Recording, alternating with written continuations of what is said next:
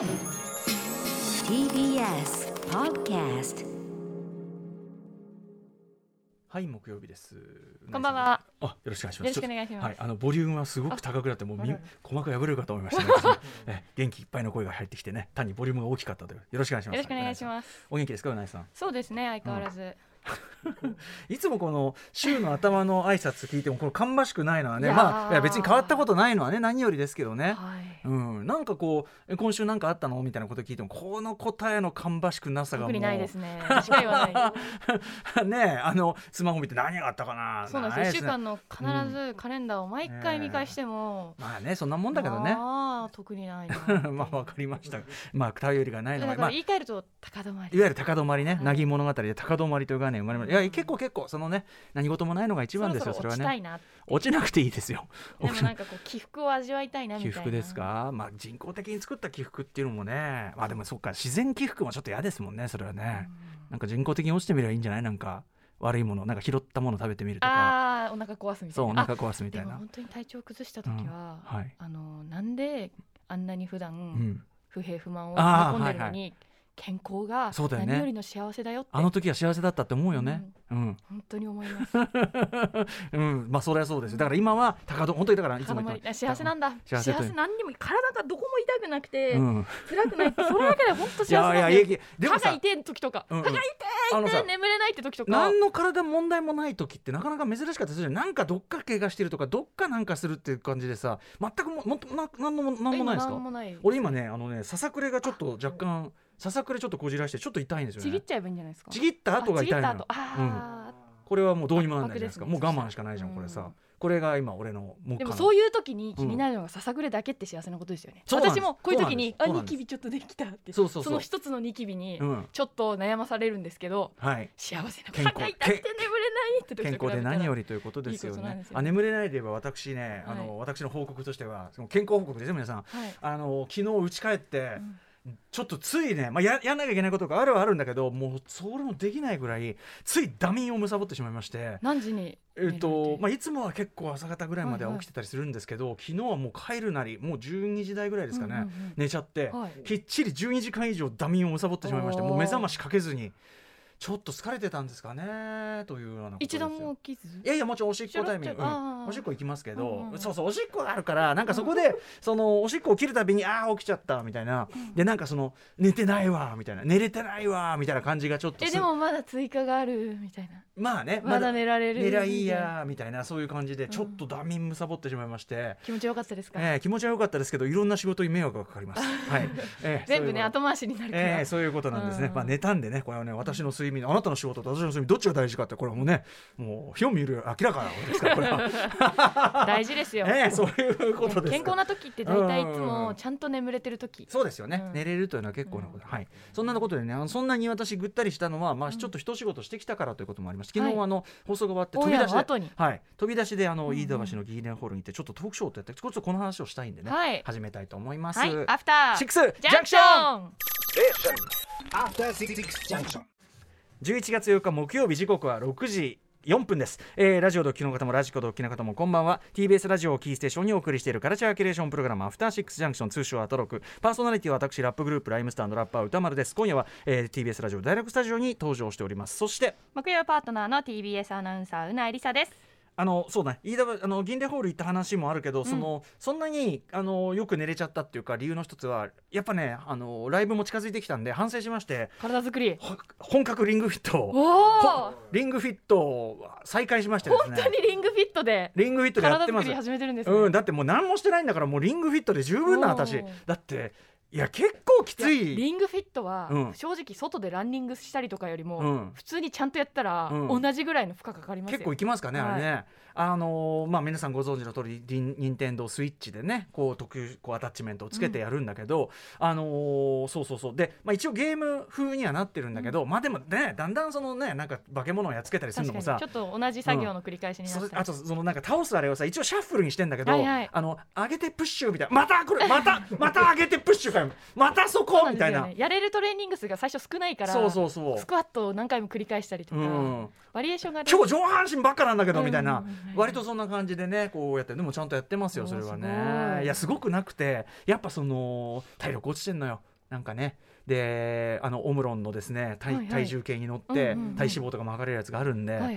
やってもねなんかなかなかまだ全然全然ですね、うん。あれあんなにハーハー言ってやったのに全然数値なんか好転してないんですけどみたいな。なんかちょっとだから頑張らないとなと思いましてライブに向けてね。こんな感じですよ。リングフィットもやってるからこれ眠くなりやすいリングフィットやって仕事やってみたいな。あーそれでもいいですね。ちゃんと疲れて眠くなって、まあまあそうそうそう。うん。正統派では別にさあの酒食らってみたいなことじゃないんでね、はい昨日はねだからその飯田橋そのはい。放送終わって、まずね水曜終わっていやもうちょっと飯田橋行かなきゃいけないから、もうとうん。うんうん俺飛び出しなんで。俺飛び出しなんだよっつって。だからあの番組前にもう番宣とか取っとかないといけないんでみたいな日比ちゃんとかにすいませんねなんつって、はいはい。大騒ぎしてたわけ。飛び出しなんでっつって、うんうん。そしたらもう幼いさんが「いや今出てもちょっと早すぎるし 銀霊ホール別に待つ場所ないんで行っても困るだけじゃないですか」あそうか」っつってでまあ水曜割と酒好き組が揃ってるんで「うんうんあそうか」あのに日課のあれ残ってるなんつって。で 日比ちゃんとかとちょっとハイボールお飲んでそうなんどこが飛び出しなんだよっていう、うん、まあちょっとね乾杯えトークショー何時からだったんですか？ん？トークショー。トークショーは10時10時。あそうなんですね、うん、でまあ移動してですね、うんうん。えーでこれありがたいことにその1日森田作品いろいろ上映している中で最後の回だったんですけど、はい。あの終わるのが10時の回でね。あのその遅い回ってなかなかねその平日、はい。ね祝日ですけど、うんうん。翌日平日ですしなんですけどあのもう満席でおありがたくもですね、はい。まあ、春って素晴らしい作品なんで、うん。なんか挙手させてみたらやっぱりあのあれですねお客さんで春を初めて見るという方が結構多くって。うん。あの僕は個人的に個人的にはじゃないな個人的にはというようなものではない。あの森田義満全映画とか作ってる中でも言ってますけど、まあ、家族ゲーム非常に有名ですけど、うんうん。森田さんの最高傑作は家族ゲームだけじゃないよと、うん。例えばで言うならば春は明らかに森田さんのぶっちぎりの最高傑作の一つですよね。ううん。まあいろいろこう斬新なものもあってみたいなこと、まあ、詳しくは本読んでいただきたいんですけど。で、えっとまあ、トークショーをやらせていただいて、えーいろんなことをね話したりとかあの会場には実はねあの音楽を担当された野力総一さんん、えーお越しになっていただいたりとか、昼の部であのトークショーをやられた監督のですねその作品では助監督を務められて監督として活躍されている篠原哲夫さんもお越しになってる。いろんなまたね、はい、森田組がやっぱやるとなると集結してという感じで、はい、いろいろ面白い話をさせていただきました。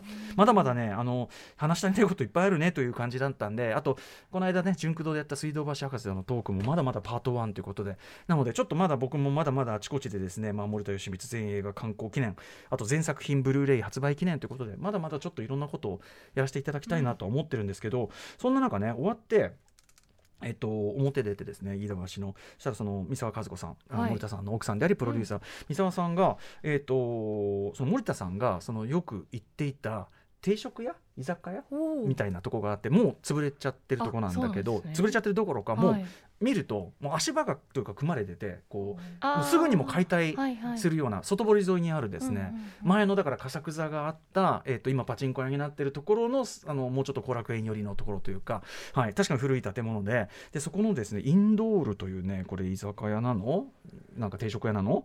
みたいなところで、えー、とこういうね張り紙が貼ってあってこの張り紙はもうずいぶん前に貼ってあったやつなんだけどこのタイミングでなぜか貼り直してくれてたらしいのよ、もうお店閉じてるのに、はい。なんて書いてあるかっていうと日本一の生姜焼き、えー映画の森田義満監督曰く、まあ、曰くのもう日本一の生姜焼きと、うんうん。はい、愛されて50年皆様ごきげんようインドールってこのへーでなのでこれそうなんですよ。だから森田さんが通われてすごくお好みだったという生姜焼きについてのあれがあってでお店はもう潰れてるし建物さえも取り壊されようというタイミングで今まで貼ってなかったんだけども、はい。三沢さん曰くこのタイミングでまた貼り出してると。つまりそのおそらくすぐそばのですね銀霊ホールで森田さんの集特集上映があるというのうんうんうん。を知ってなんじゃないかなやっそのぱり。帰り際にうん。ご覧になった方がここを通ったりして。そうです。で、まあ、写真撮ったりしたんで、これ建物自体もいつまでもうねあるかわかんない感じなんでもし飯田橋あの外堀沿いぼ通り沿いあのお近くの方はですね、こういう写真なんか撮ってもいいんじゃないですかね。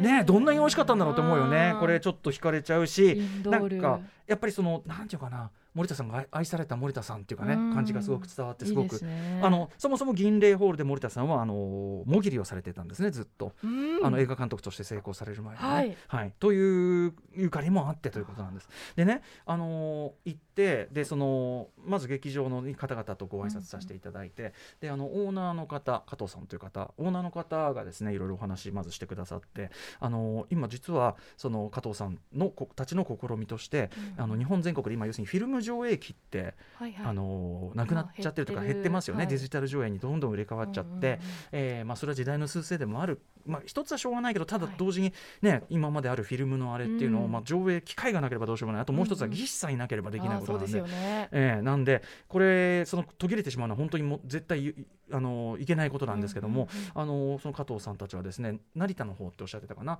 あの倉庫がドーンってあってそこにですね日本全国からその今あるその335ミリのフィルム上映機を集めて何え百何十台っておっしゃってたかな、はい。あ集めてっていうの。はなんかあの山田洋次さんとかもそういうのをあれでなんか NHK のドキュメンタリーでも撮ったなってことをおっしゃってましたけど、なんかそういうので、まあ、保存かつ、うん。まあ、いずれはその一般に公開して見ていただけたりとかもちろんその稼働できる状態にしてフィルム上映、はいそのはい。そういうというようななんかそういう保存活動というのかな。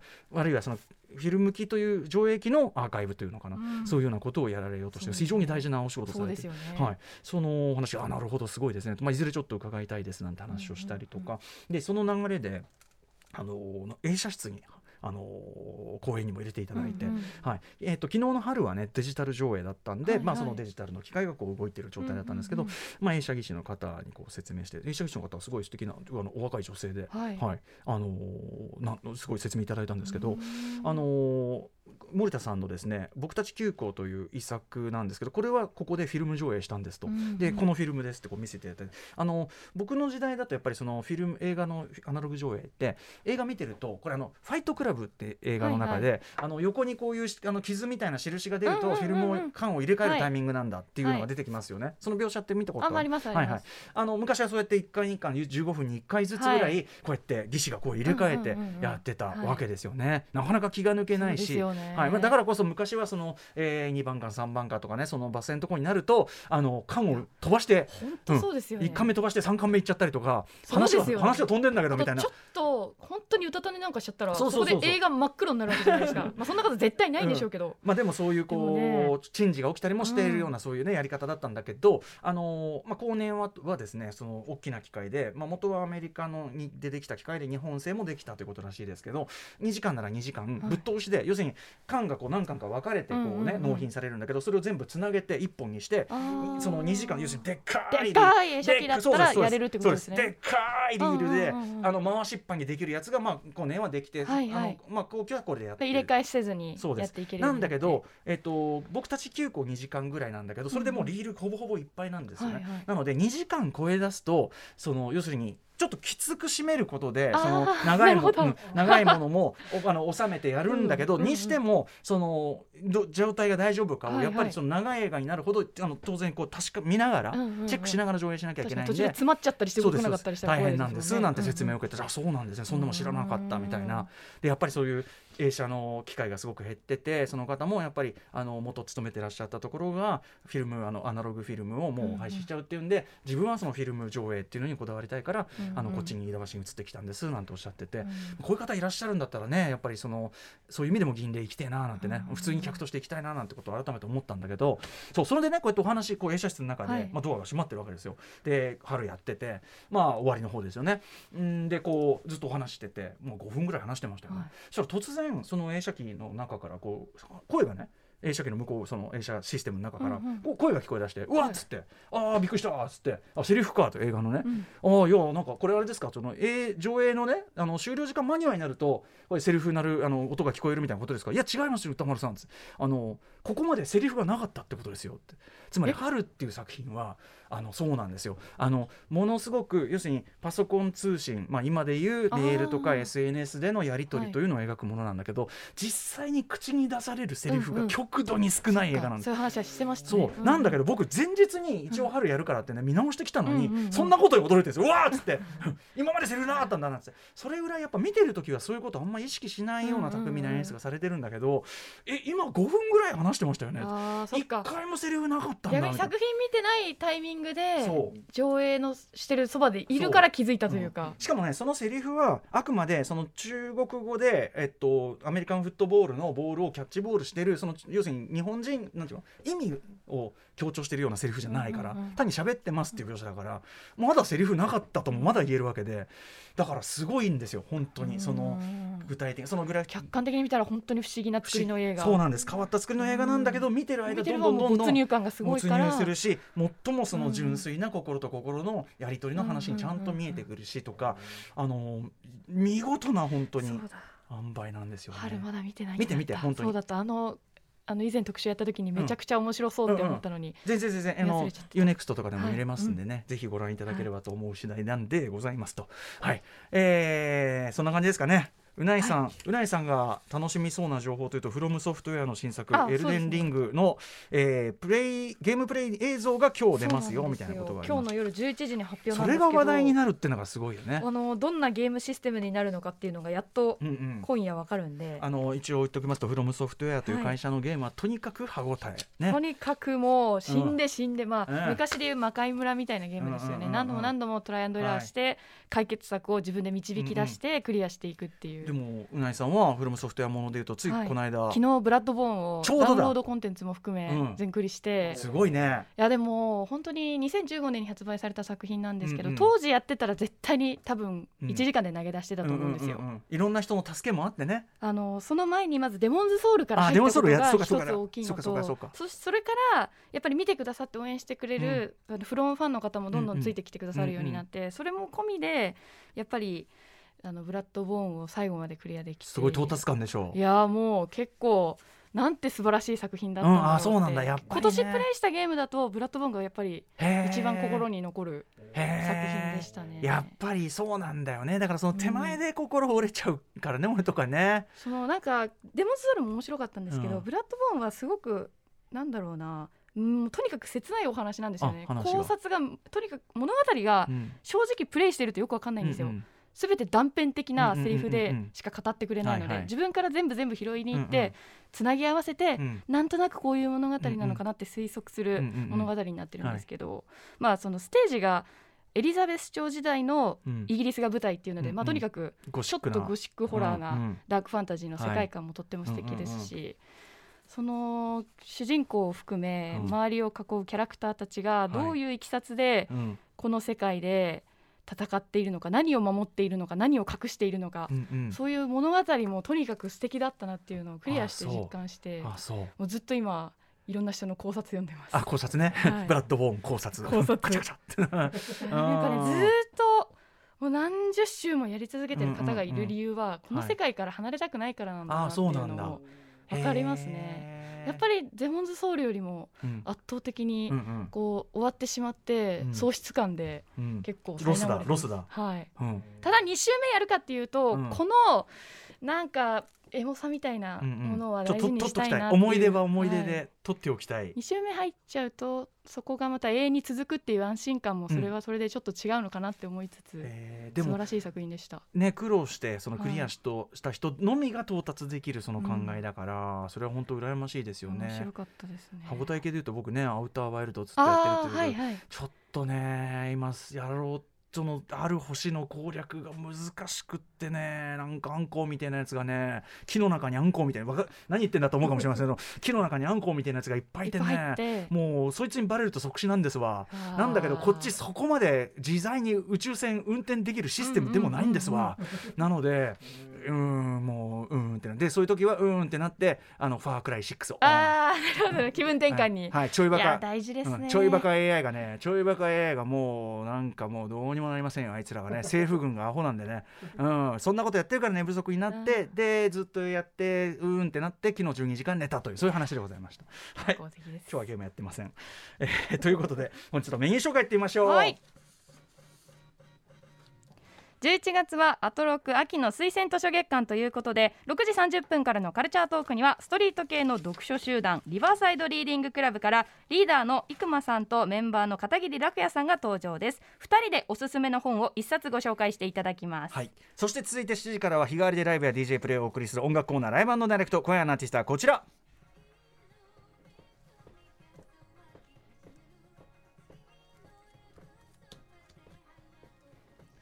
1999年に松尾清さんのプロデュースでデビューしたシンガーソングライターの久世陽子さんが番組初登場です。当時久世さんのプロモーターを務めていたという当時本当音楽会社で勤めてね、あの普通に TBS にプロモーターとしてやってきていた、えージェーン・スーさんも推薦人としてちょこっとだけ登場します。そして来週木曜日の特あ集今週今日ね失礼しました。今夜今夜。来週は大変。特集ビヨンドザカルチャーはそんなに待たなきゃいけない。今夜の特集はこちら。